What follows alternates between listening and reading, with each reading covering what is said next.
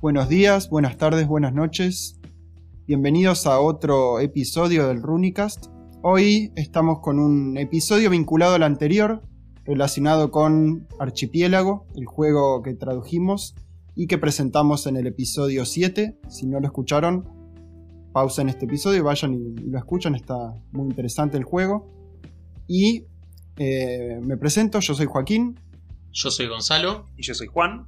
Y comento que está relacionado con Archipiélago porque es un juego donde los mapas tienen un, peso muy importante y este es justamente de lo que vamos a hablar hoy, de los mapas y de su función en los juegos de rol.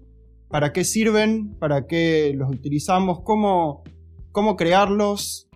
¿Cómo ponerles como ese toque extra para que los jugadores eh, se sientan atraídos por el mapa, que sea como un, un centro del acto de juego, que ayuda a concentrarse un poco en, el acto de juego, que es algo muy importante también.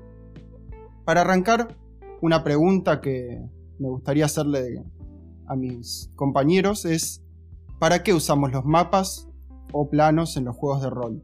Acá, por ahí mi perspectiva es que cuando me aparté de Day y pasé a los juegos indie, di como un giro de 180 grados de decir, no necesito miniaturas, no necesito mapa, no necesito absolutamente nada de eso. con mi imaginación me basta. Y creo que con el paso de los años empecé volviendo a una postura donde reconozco que el mapa tenía algo interesante, que creo que incluso hasta las miniaturas tienen algo atractivo que, que hay que reincorporar al acto de juego. Pero bueno, si tuvieran que responderlo ustedes, ¿para qué usan los mapas en los juegos de rol? Bueno, yo también tengo que decir que, tuve un redescubrimiento de los mapas muy parecido a lo que decís vos, Joaquín.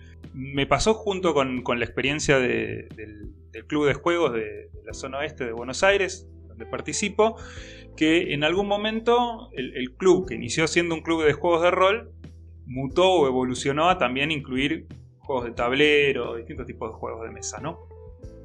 Y claro, cuando uno va a la experiencia de un juego que viene en caja, te viene con un montón de elementos materiales que, son muy estimulantes para la experiencia de juego. Y si uno lo comparaba con lo que eran las otras mesas, en donde por ahí uno estaba jugando con, unas hojas fotocopiadas en blanco y negro y nada más, se, notaba un contraste de, sabor, ¿no? de estética. Así que a partir de experiencias como esas, fui valorando cada vez más el elemento de tener un mapa arriba de la mesa y además es algo que, que impacta en el acto de juego. O sea, impacta tener un, mapa estimula la propuesta, la imaginación, el tema del juego. Realmente me parece que, tiene ese, ese extra que, de alguna manera sazona a, la experiencia de juego. Obviamente, dependiendo de cada juego de rol, tendrá un uso por ahí que tiene más que ver con, mover fichitas de acá para allá, si, si, estamos jugando Dungeons and Dragons, y por otro lado quizás eh, arma más bien la estructura de un mundo en barrios, pienso en, el ejemplo de Blades in the Dark, donde uno puede imaginarse las zonas de una, de una ciudad como Dodgeball, y, bueno, y todo eso también ayuda a distribuir un poco la creación de ese mundo en, zonas que uno puede ir visitando, moviéndose en ese, en ese mapa, aunque sea en términos eh, narrativos, moviéndose. Sí, vos sabés que decías eso y yo pensaba pensaba cómo diferentes juegos le dan, se apoyan de maneras diferentes en los mapas. Como lo que vos decías de Bleach in the Dark, como puede ser el caso de DD, el caso emblemático, digamos, que a lo mejor no mapas, pero sí lo que son planos, planos de dungeons o cosas así, donde lo usás casi como si fuese un juego de un tablero de un juego, moviendo fichitas, me puedo mover seis casilleros, tenés medidos por lo menos a partir de 3.5, cuarta y quinta, vos sabés que tu personaje se puede mover 6 casilleros por turno, 8 casilleros, qué sé yo.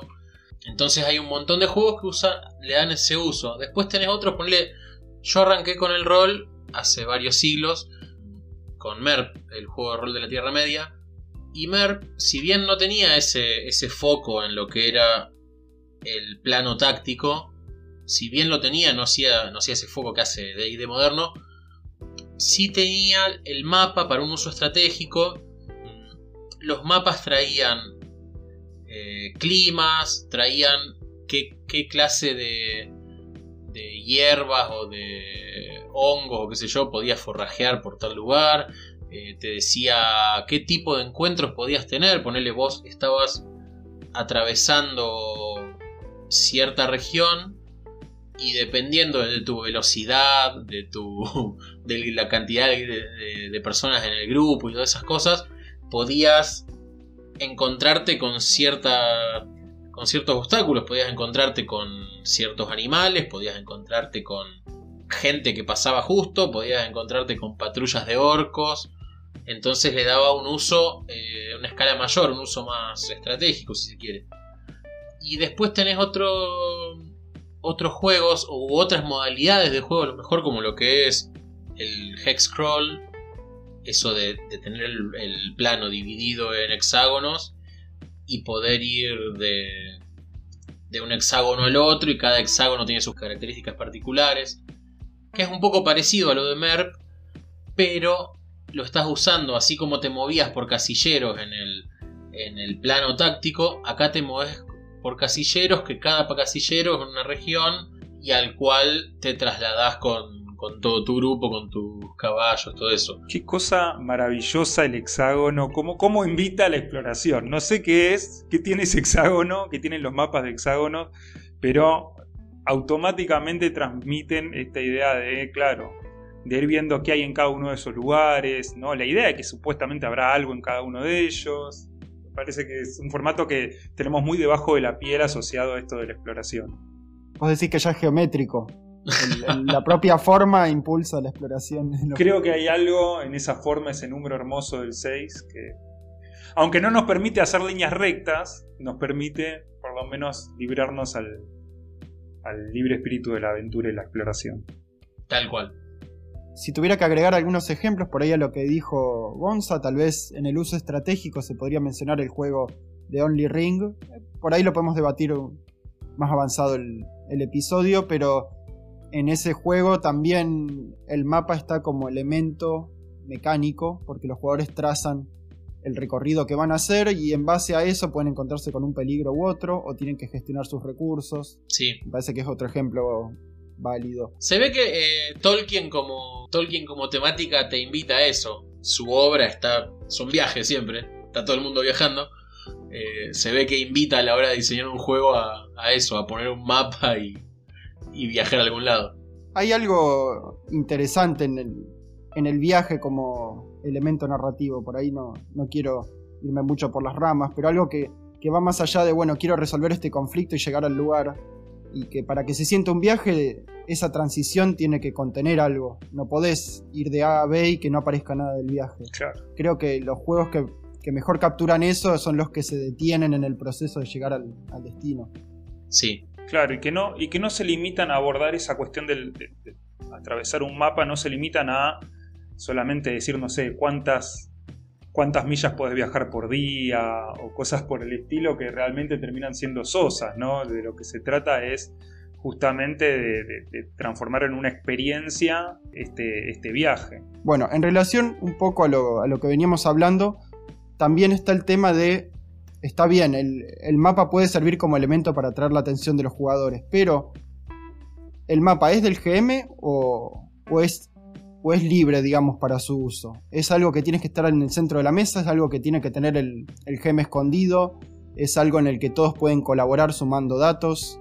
¿Qué, ¿Qué, opinan? Porque este tema del reparto de roles lo venimos discutiendo hace rato en los juegos de rol y creo que también aplica a esta, a esta herramienta. Es un tema. Es un tema. Hay gente que, que el mapa es del, del director. El mapa es del director y los jugadores se dibujan su propio mapa en base a sus experiencias, pero el mapa, mapa, no lo ve nadie, salvo el director.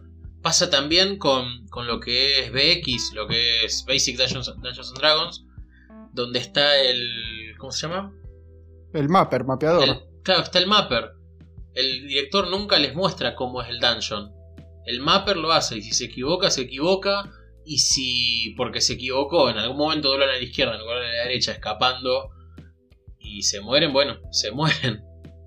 Yo sabes que me acuerdo de tener una conversación con, con Franco, un, amigo y colega podcastero cuando hacíamos el, podcast explosivo. Esto fue una conversación que no tuvimos al aire. Estuve, lo visité a la, en la casa, Franco, y él me mostraba un manual, no recuerdo ahora de qué aventura, de qué módulo de Dungeons and Dragons. Creo que era uno que tenía unos gigantes, no me acuerdo, no me acuerdo bien. Él me mostraba y lo elogiábamos juntos.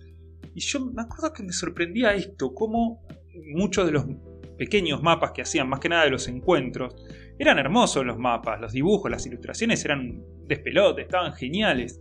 Pero yo decía, esto es para que lo vea una sola persona. Vos no podés mostrar este mapa a la mesa. No podés poner este mapa arriba de la mesa porque se supone que los jugadores no saben qué hay detrás de esta puerta, ¿no? Con lo cual me pareció un, desperdicio, o, bueno, nada, era nada más un mimo para el director de juegos, una caricia para el, para el director de juegos, me sorprende eso. Hoy en día con, plataformas digitales, ¿no? que encima a medida que, se prolonga la cuestión de, las cuarentenas y las pandemias y cosas por el estilo, nos, arrojamos cada vez más a ellas. Existen las herramientas como para tener dibujado un mapa e ir revelándolo progresivamente a medida que se, que se explora. Pero digamos que en la experiencia prototípica de una mesa, eso es un problema. Es un problema que efectivamente yo por ahí como director tengo mi, mapa hermoso de, a todo color, pero cuando lo tengo que traducir a la, a, la presentación a los jugadores son tres líneas feas en una hoja. Y me parece que eso, de alguna manera, lo que yo decía, ¿no? De cómo los juegos de mesa estimulan con una cantidad de elementos materiales muy, muy evocativos, en esta traducción de lo que es el manual a la mesa de juego como filtro del, director de juego, pierden algo, pierden algo en esa traducción. Yo creo que los mapas deberían ser, o sea, posicionándome, digamos, los mapas deberían ser de la mesa. Sí, yo opino igual. Yo me pregunto, si estoy diciendo una estupidez, por favor díganmelo acá al aire, pero yo me pregunto si si no habrá, sido una cuestión medio meritocrática, muy propia de, del hombre blanco del centro de Estados Unidos, de decir, este mapa hermoso es del director porque el director fue el que compró el libro y fue el que se merece tener el libro, los otros son simples jugadores. Y yo creo que sí, hay una cuestión de poder. Que yo creo, bueno, no, no sé ustedes, yo mismo cuando dirijo siento que a veces recaigo un poco en eso por ahí no directamente, por ahí son pensamientos que después desecho, pero hay como una idea de, bueno, yo me estoy poniendo y leyendo el manual y eh, preparando la sesión, es como que merezco yo tener los chiches, digamos, de algún modo. Claro, y, no olvidemos que en, los inicios del hobby, quiero decir, los puros inicios, ¿no? Con, con Gygax y Amundsen como, como diseñadores de mundo, el que diseñaba el mundo, el que diseñaba el dungeon, eh, era el que sabía cómo era el mundo y los demás tenían que tratar de descubrirlo. Era parte de la propuesta del juego. No había un ida y vuelta, ni había una, había una horizontalidad, ni, por cerca. Era el, amo del, calabozo en el más puro sentido de la palabra amo. Claro, de todos modos, eh, calculo que opinan igual que yo. Yo no conozco ningún director que sufra mientras dirige y siga sufriendo semana tras semana chicos, lo hacemos porque nos gusta, ¿no? Es cierto, pero hay directores que cobran. Sería un tema, un gran tema para un futuro episodio. Ay, sí. El director es un jugador más, es otra cosa que, involucra su posición. Yo por ahí, eh, tomando un poco la otra posición, eh, sumaría que hay algo del carácter por ahí de la inmersión o de la exploración que por ahí, por ahí se exalta si, si los jugadores no tienen el mapa a su alcance.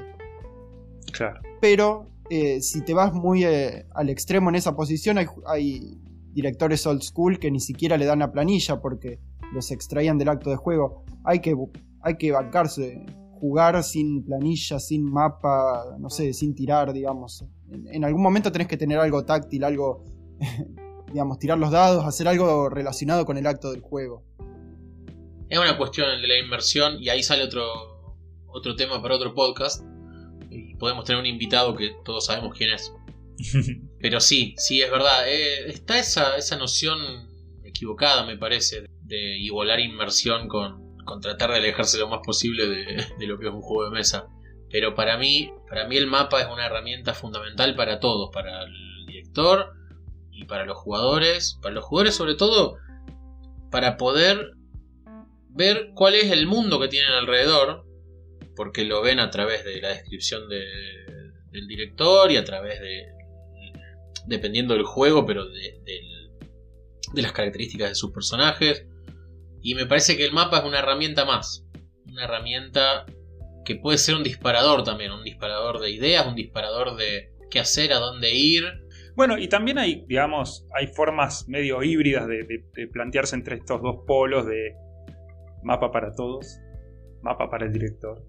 Y, desde hace muchísimos años existen juegos que, o módulos de aventuras que ofrecían un mapa para el director de juego con todas las anotaciones, dónde están las trampas, dónde están los peligros de, esta región, lo que fuere, y otro mapa para que se manejen en el conjunto de la mesa. no es una novedad eso, existe desde hace décadas y, bueno, nada, e, es una posibilidad más que conjuga ambas cosas. O sea, la idea de que el director tenga acceso a determinada información secreta a ayudar a sorprender a la mesa, está buenísimo que se generen esas cosas y no priva a el resto de los jugadores de un elemento gráfico y estimulante con el cual puedan interactuar. Está genial. Bueno, y ahora creo que vamos a pasar a la, a la parte más, más jugosa, si se quiere, del episodio. Acá es donde nos sentamos todos en ronda en torno al, al veterano, a Gonza, experto cartógrafo, que entiendo que van a hacer de, va a ser una breve exposición, pero si les interesa el tema, eh, déjenos comentarios, podemos llegar a expandirlo en futuros episodios tranquilamente. Eh, de ¿cómo hacemos para dibujar un mapa? Porque hay, hay ciertos conocimientos que, por ahí exceden el dibujo libre con un lápiz. Hay cosas que, que uno va aprendiendo sobre geografía, sobre geopolítica incluso, o tips para que el, propio proceso de, ilustrar un mapa no tape eh, su fin real, que es ser una herramienta para un acto de juego, y no se vuelva algo demasiado importante en sí mismo, digamos eso fue lo que me pasó a mí en mis principios roleros. Que yo me puse con los mapas, me puse con, la ambientación y todo eso, y en algún momento dejé de jugar rol me dediqué únicamente a, crear el mundo. Un mundo que todavía existe, por cierto. De todos modos, ahora yo les voy a tirar eh, tres tips, así organizados más o menos como dijo Joaquín, en una cuestión de, de aprovechamiento del tiempo, cuestiones más naturales o cómo hacer realista, entre comillas, el mapa. Y un poco, el tercer punto sería un poco medio histórico. Pero por favor metan bocados, no me dejen hablando solo. No apaguen las luces y me dejen hablando solo.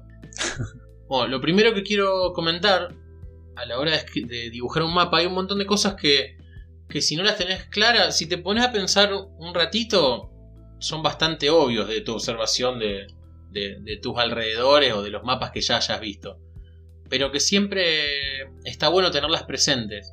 Por ejemplo, los ríos van de lugares altos a lugares bajos. El agua cae por efecto de la gravedad, entonces eh, los ríos en general, salvo una, pequeña proporción que son agua de deshielo, de glaciares, cosas así, el río, de los ríos es agua de lluvia que se juntó y fue yendo de lugares altos a lugares bajos, se va juntando y termina cayendo al mar. Es así como, como las venas en el cuerpo, va de finito a más grueso hasta que llega al mar y podés tener como tenés el río de la Plata, ponele, o como tenés el Nilo, o como tenés cualquier río que desemboca eh, al mar después de hacer una. después de recorrer una longitud importante. Entonces los, los, ríos van de lugares altos a lugares bajos, van desde la montaña y desembocan en el mar. Pueden desembocar en un lago, y ese lago, si, si se desborda, si es mayor el agua que entra que la que se evapora, se va a desbordar en el lugar más bajo y va a seguir yendo hasta el mar. Después lo otro es que los ríos se unen. Vos ves mapas así amateur, los podés ver en internet, y hay un montón de gente que dibuja un río que de repente se divide en dos y uno va para un lado y otro para el otro. Eso es muy raro, es muy extraño. Sucede cuando en lugares muy horizontales, muy cerca ya de la desembocadura, que se llaman deltas, que puede ser el Tigre con el río Paraná antes de llegar al río de la Plata. Me refiero para la gente que vive acá en Argentina, ¿no? Puede ser también sí, el delta del Nilo. O se podría quizás adjudicar alguna intervención de, no sé, alguna intervención de la mano del hombre o algún objeto que, que interrumpa el cauce, quizás. Algo mitológico. Eh, si, si hablamos de cuestiones naturales, casi que no. O sea, podría ser que el hombre haya aplanado perfectamente y haya generado canales, eso sí se puede hacer, canales de irrigación, cosas así. Pero si no, por cuestiones naturales, el agua va a ir siempre por el lugar que le genere el lugar más fácil, digamos, el lugar que baje más. Yo era fanático de, de bifur- bifurcar ríos. Cuando me enteré de que eso no, no existía, fue muy bochornoso. Porque tengo mapas de settings enteros llenos de bifurcaciones raras. Claro, eso se da cerca del mar en general, lo que son los deltas, pero si no, es algo muy raro, muy raro. Después, con respecto al clima, esto lo estoy diciendo medio rápido, a lo mejor lo podemos poner en las notas del episodio después, o pueden buscar por su cuenta, a lo mejor puedo ponerles algunas, eh, algunas referencias. Eh, los climas. En el Ecuador va a ser todo selva. Agarren un mapa eh, satelital de la Tierra, busquen el Ecuador, es todo selva, todo selva. No hay nada que no sea selva. Ya sea en los archipiélagos del sudeste asiático, ya sea en África. En África sería justo abajo del Sahara. Digamos, tenemos el desierto, tenemos después lo que es sabana y después selva. Y acá en América, todo lo que es Perú, Colombia, Venezuela y todo Brasil, todo selva. Si estás en el Ecuador, hay selva. Si te alejas del Ecuador, si te vas a los trópicos, ahí es donde se presentan los desiertos, donde se presentan las sabanas. Y por una cuestión de, cómo gira la Tierra, del lado oeste de los continentes va a tener cosas áridas, como es el Sahara, como es California en América del Norte, por ejemplo. Y en el lado este eh, vas a tener en general eh, lugares muy húmedos con temporadas de lluvia, lo que se conoce como monzón o subtropicales húmedos. Te alejas más, vas a venir al clima donde estamos nosotros los que estamos acá en el podcast. Son los climas subtropicales, que son los climas continentales. Si pensás en, América del Norte, la parte más al norte de América del Norte, si pensás en Europa, si pensás en China, si pensás en Argentina, en Chile, que son climas bastante más variados, pero que tienen temporadas secas, temporadas húmedas. Está marcado que hay una temporada de invierno y una de verano. Ahí es donde más podés meter fruta, donde más, si te vas a lo, que es ahí subtropical, es donde más podés inventar lo que vos quieras, digamos. Y después ya cuando te vas más para hacia los polos, ya te vas a lo que es subártico, te vas a lugares más agrestes, lugares donde no crece mucha vegetación, la vegetación que crece es, es bastante pobre, donde tenés inviernos muy crudos, puede ser, pueden ser seco o húmedo dependiendo de, de donde sea, pero va a tener un invierno muy crudo y veranos más o menos cálidos, más o menos templados, mejor dicho. Puede ser, te, pregunto, que, que el fantasy no, no siempre le da importancia a estos elementos de el Ecuador, los trópicos, subtrópicos. Y pasan dos cosas. Una cosa que pasa es que más o menos podés acomodarte, digamos, haces el mapa y haces más o menos qué querés que, la- que sean las regiones y después podés decir, bueno, en qué parte del globo está, digamos. Si me conviene, si yo puse el frío arriba, bueno, va a estar en el polo norte, en el hemisferio norte. Si lo puse abajo, va a estar en el hemisferio sur. Y después, qué tan trópico, qué, qué tan subártico, qué tan ecuador va a ser cada región. Entonces ahí tenés una forma de jugar. Y la otra es que si es fantasy, muchas veces lo que sucede es que magia, o Dios lo hizo, o... Entonces, digamos, todo eso que dije recién es todo para algo natural. Siempre puede justificarse con magia. Claro, y no solamente en, el género de la fantasía, también recordemos que estamos hablando de mapas para juegos, ¿no? Y no solamente podríamos pensar en los juegos de rol, podríamos pensar en los videojuegos. O sea, ¿cuántas veces hemos visto, no sé, la región del hielo vecina a la región del fuego? En fin, ¿no? O sea, toda esa cuestión de darle variedad a un mapa, darle elementos distintos con los cuales interactuar y que cada uno tenga su sabor distintivo, por ahí nos presenta transiciones medio abruptas o que no obedecen una lógica geográfica como la que describió Gonzalo, que está buenísima. Bueno, nada, si queremos de alguna manera conciliar el, el realismo de nuestro mapa con, con una, una, variación vamos a tener que insertar algunos elementos que así lo, lo habiliten, ya sea la magia o la religión con alguna cuestión mitológica, no lo sé. Digamos, siempre se puede encontrar alguna justificación aparte de la magia para estas cosas. Ponele, vos querés tener la, la región de hielo y la región de mucho calor, la región de fuego, ponele, las querés tener cerca para que no te pase lo que le pasó en, la, en Game of Thrones, que tenían que hacer miles de kilómetros y lo hacían eh, arriba del dragón en dos minutos. Eh, siempre podés usar algunas, algunas justificaciones naturales. Ponerle, querés eso, el frío y el calor. Bueno, el frío está, hay una montaña que está en los trópicos, pero que es una montaña muy alta. Esa sería una justificación. Después, lo segundo que quería decir, ya dejando de lado un poco lo geográfico, es que no hagan lo que hice yo. Si vos, si ustedes lo que quieren es jugar rol, el mapa no les puede ocupar una porción muy importante del tiempo. Si ustedes están arrancando una campaña, ¿para qué te vas a poner a dibujar un planiferio o un continente entero? Arrancá de donde arrancan hacia afuera. No arranques de un continente, arrancá de una ciudad. Arrancá de un barrio, de una ciudad, de una provincia. Y a medida que vayas necesitando, anda construyendo alrededor. O por ejemplo, si vos necesitas esto, la región de, de hielo, bueno, crea la región de hielo, pero no crees todo lo que hay en, alrededor o lo que hay en el medio. Anda haciendo lo que necesitas. Después, entre sesión siempre tenés tiempo para rellenar eso que, suponés que va a entrar en juego. Yo tuve una sesión, una campaña muy buena con Burning Wheel, en la cual solo había tres asentamientos y, medio definidos el, camino entre cada uno, era un mundo subterráneo y prácticamente que habremos jugado 14 sesiones sin, sin, desarrollar nada más. No había mapas de reinos como esos de, de reinos, reinos olvidados que a mí personalmente me, me, sacan de quicio, sino que estaba, estaba focalizado en lo que íbamos a jugar. Yo por ahí a veces encuentro que hacer esos mapas gigantescos le quita a los jugadores por ahí una dimensión de, bueno, estamos jugando este momento particular en la vida de sus personajes. no estamos explorando el mundo. Claro, bueno, y eso me lleva a lo tercero que quería comentar a la hora de hacer mapas, que es algo que no es intuitivo para nosotros. Pero si vos estás jugando en una época eh, antigua, medieval o de baja tecnología, las fronteras no eran como son ahora, que vos ves un mapa y tenés fronteras perfectamente delimitadas. Lo que tenías eras, eran áreas de influencia. Lo que tenías eran ciudades poderosas que influenciaban o controlaban las regiones circundantes. Así como tenías las ciudades-estado en, en lo que era Mesopotamia o lo que era la Grecia antigua, también las tenías en otros lugares que no, que no son tan conocidos o que no desarrollaron ciudades-estado, pero vos tenés un poblado, ese poblado maneja todo lo que tiene alrededor.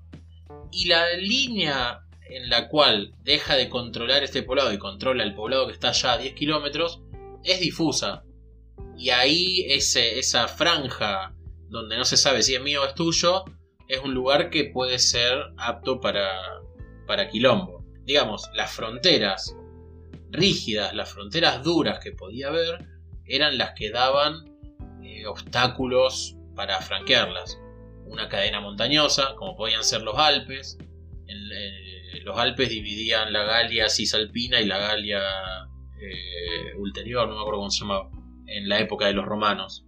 El Rin, el Rin durante todo el imperio romano fue, salvo, salvo un, poquito de años, eh, fue el límite entre el imperio romano y los germanos. ¿Por qué? Porque era una barrera difícil de franquear para conquistarlo y además era una, barrera que te permitía defenderte mejor. Es algo que se nota, se nota mucho por ahí cuando examinas los, las fronteras de los países que solían ser colonia y te das cuenta de que fueron trazadas desde, desde el exterior por, por un por, eh, por alguien de, que solía poseer esas colonias, porque son fronteras casi geométricas que por ahí no tienen sentido con respecto a la historia o la geografía local y se nota, digamos. Yo creo que a partir del último ejemplo que dio Gonzalo, parece que se puede observar cómo trabajar sobre el realismo de un mapa puede terminar haciendo que no sea una disyuntiva entre eh, armo una buena historia o armo un mapa realista. ¿no? Porque si efectivamente te, colocas en, un punto de vista histórico y, ves cómo, qué sé yo, una cadena de montañas resultó ser, no sé, una barrera para que entren en contacto no sé, dos, culturas diferentes y en algún momento surgió la tecnología suficiente como para que efectivamente por primera vez entren en contacto. Bueno, cuestiones así que la historia tiene un montón de ejemplos para, para presentarnos. Bueno, eh, a partir de, nociones realistas del trazado de un mapa, uno después puede tratar de ver cómo eso impactaría en las culturas que van a formar parte del juego o las las formas en las que se relaciona un pueblo en el que estamos con el pueblo vecino. Me parece que puede llegar a ser una semilla de aventura interesante. Totalmente. Un ejemplo también puede ser esto que estuvimos hablando ya en episodios pasados, que es Terramar. O para no irnos a lo fantástico, puede ser el archipiélago, eh, lo que sería Indonesia, Malasia. Cómo, cómo esa geografía, todas esas islas atomizadas, esas, no sé, cientos, miles de islas, no sé cuántas serán, son barreras, cómo generan culturas diferentes. O fíjate lo que es toda la, expansión polinesia, se da por un desarrollo tecnológico forzado por la geografía. Al tener una isla que vos la ves desde tu isla, desarrolló la tecnología para ir allá. Y de esa saltás a otra, y de esa saltás a otra, hasta que llegaron a la isla de Pascua. Y algunos dicen que de la isla de Pascua llegaron a, a la costa oeste de, América del Sur. No sé si será o no, pero bueno, la geografía, las fronteras, los climas, todo eso son un semillero de ideas a la hora de, jugar. Es interesante porque es como dar vuelta la, la noción que a veces puede haber entre jugadores de story games o de juegos indie de que un mapa, una miniatura, algo por el estilo puede obstruir el acto creativo y en realidad en algunos casos puede ser al revés. El mapa puede dar disparadores, puede dar ideas para que la, o plantear preguntas que después resolvemos durante la sesión. Vos sabés que yo en, mis campañas de Burning Wheel jugando, como yo tengo mi mundo que lo creé durante tanto tiempo y tengo un mapa muy desarrollado, siempre estamos mirando el mapa y siempre estamos viendo eh, alternativas y cuestiones y poner en un momento tenían eh, como un reino que iba a atacar a otro y había una cordillera de por medio. Entonces, como estaba, como yo tengo el mapa topográfico trazado con las alturas y todo eso, podíamos ver, bueno, el ejército puede venir por acá, o por acá, o por acá. Entonces, la aventura, la narrativa, giraba en torno a eso. Bueno, vamos a ir a este poblado para prepararlo, después vamos a ir a este, o vamos a investigar para dónde van a venir. Se nutría mucho de eso, del mapa. Eh, eso me parece muy rico. Me parece muy rico tener el mapa y utilizarlo como una herramienta de todos en la mesa. Está bueno eso.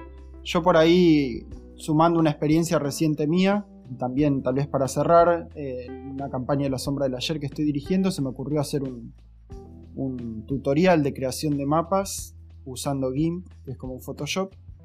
Y está bueno posicionarse, digamos, en el, en tratar de imaginar qué puede haber en este lugar, qué puede haber en este otro. El mapa es bastante simplón, pero apliqué algunos de los principios que, comentaste acá, digamos, si solo íbamos a jugar en esta selva, el mapa es de la selva, no hice el mapa de todo el setting porque me iba a dar un, ataque, digamos, sino que los centré en lo que vamos a jugar. Y si llegan a moverse, bueno, habrá otro mapa ahí, digamos.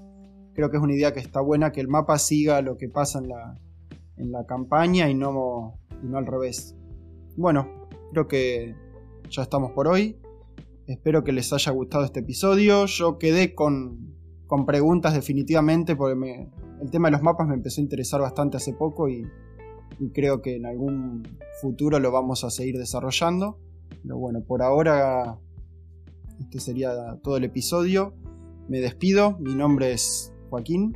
Mi nombre es Gonzalo y les recuerdo que pueden buscar nuestros juegos en runicagames.itch.io también nos pueden seguir en Twitter, también nos pueden seguir en YouTube y en Spotify y no sé dónde más estamos, Facebook. Nos falta Instagram nomás. Bueno, y yo soy Juan y como dice Gonzalo, ¿no? Además de, avisar que, tienen todo un catálogo de juegos para explorar, con este episodio del podcast estamos terminando la, serie de, episodios que sacamos junto con la traducción de, de Archipiélago. Y ahora en breve vamos a estar con el lanzamiento de un juego propio, un juego de, la editorial, Así que nada, estén atentas, atentos y en, una semanita vamos a tener más novedades al respecto, vamos a tener nuestra sesión de prueba habitual del juego, vamos a tener nuestra reseña y van a tener la posibilidad además de descargarlo y, probarlo y comentarnos qué, qué les parece. Así que por mi parte yo también me despido con mis compañeros, nos vemos la próxima.